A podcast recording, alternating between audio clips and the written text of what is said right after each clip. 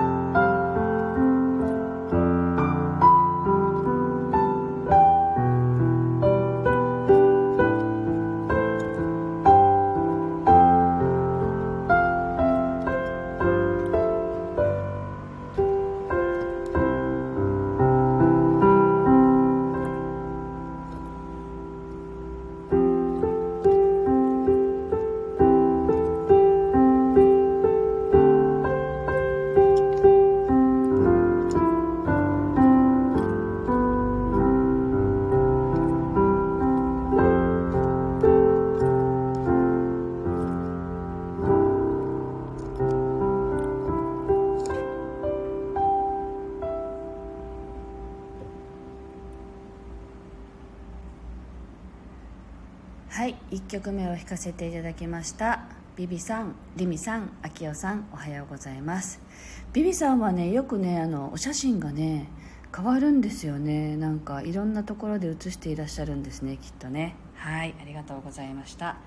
はい今日は古民家の話ってテーマにしたんですけど実は私の今住んでいるところの隣の隣の建物は沖縄のあの昔ながらのね、まあ、今でこそ古民家と言われるような作りのお家なんですね。でそこにはおじいさんとおばあさんが住んでいたんですね。でそのおじいはあの顔があここう言っていいのかな。結構怖くてあのまあなんていうのかな。沖縄の言葉で言うとかまじさっていうのかな。こうとっつきにくい感じの感じだだったんだけども私が子供を産んであとめちゃくちゃ子供を可愛がってくれるおじいさんでそれはそれはなんかあ優しいおじいだったんだなっていつもねこう思っていたんですね。でそのおじいが2年ぐらい前に亡くなってでおばあさんも亡くなったんですね去年ぐらいに。それであの息子さんが次のその年季通行っていうの法要の時までに新しい建物に建て替えたいっていうことでそのお家を崩すって言ってその土地にねその古民家をこうなんていうの崩して新しいお家を建てるってやってるんですよ。それで「あビビさんこれアメリカに住んでた時の家の玄関です」あ素敵。どこにいらっしゃったんですかね。ブーゲンビリアが咲くぐらいのとこですよね。あ素敵です。ありがとうございます。そう。それであの何て言うんだろう。その古民家の周りを囲っていたまずは木木々がなくなってこの形が出てきたんですよお家の。で今日そこを通ってたらその息子さんだと思われる方が写真を撮ってらしたんですね。なんかあビビさんごめんなさいね話が途中で。カリフォルニアそうですか。あ私もねカリフォルニアにおばが住んでいてカリフォルニアに住んでいたことがあるのでもしかしてって思いながら聞きました。ねあの暑暑さが程よく程よい場所ですよね。はい。えっとあのそれでその古民家をねこう外からしか見てないけどなんかすごい蘇ってきてあの小さい時あの私のその祖母祖父母っていうのかなあの母親も父親も沖縄ではこうやんばると言われる沖縄の北の方の地域の出身だったのでよくあの週末はねおじいとおばあのお家に泊まりに行ったんですよね。でなんか大体仏葬月ってあのうんとねなんだっけハイビスカスの木でこう建物自体がこう囲われていてその中にお家があるっていう感じなんですね。でお家の中はあの台所はもう土間になっていて靴を履き替えてやるみたいな感じとあとは仏壇を置く一番茶って呼ばれる場所があったり仏壇のこう後ろ側にあるちっちゃな部屋があったりとかなんかそういうものをちょっと思い出してねあなんか今もうないんですよね。私のあの祖父母の家ももうないし親戚のお家もみんなこう亡くなったら潰してしまって古民家っていう場所って今はもう観光地になってるとか多いんですよね。あのなんていうの？琉球村とかね。あとはお蕎麦屋さんがね古民家を使ってやってるとか。なんかそんな感じになっていてあこうやってなんか懐かしいものが取り崩されていくのをこう目の当たりにするのってちょっと寂しいなと思いながら今日ここにこうサロンにね出勤してきたんですよね。であミネリンおはようございます。そうなんかそれでふとあいつかねももう少しこうお金に余裕ができたら古民家を買い取りたいなってなんか思いました。でなんかそれを今日はラジオで言っておこうと 思ってまあねあのある人が言ってたんですよ。昔ながらの文化とかやってきたしきたりとか風習とかそういうのがなくなっていくのはもう必要がないからって。でだから忘れられていくしなくなっていくんだよって言ってたんだけどなんかこういう昔ながらの本当に建物とかがなくなっていくのってなんだか寂しいなって私はやっぱり思って。なんか、まあ、すごく不便でしたけどね。トイレも外にしかなかったし。だからなんかだけどあこれをこう崩しちゃうんだなって思ったらね。なんだか寂しくなっちゃって。自分の建物じゃないんですけど。で隣の隣のお兄さんのものなんですけどね。全然自分のものじゃないんだけどなんか寂しくなっちゃったよねっていう話でした。はい、はい。でビビさんああの沖縄の古民家お蕎麦屋さん行った。そうお蕎麦屋さんはねけ結構かな。23か所私も行ったことがあってあるんですよね。だからもったいないなとちょっと思っていて、ね、レミさん言葉にしたことはきっと叶うってね書いてるのでね。そうなんかそういうところをねねあの買い取って何かできたらいいなと思いながら今日は来ました。っていう話をねシェアさせていただきました。なのでえっと、久しぶりなのでよく弾けるか分かんないですけど琉球音階でね2曲目は弾いていきたいと思います。なんか古き良きものをやっぱり残して残したいですよねっていう気持ちもあって新しいものは新しいもので良くなっていく上でいいけれども古いものも大切にしたいものもあるなと思ったのでそんな気持ちで弾いていきたいと思います。聴いてくださいはい。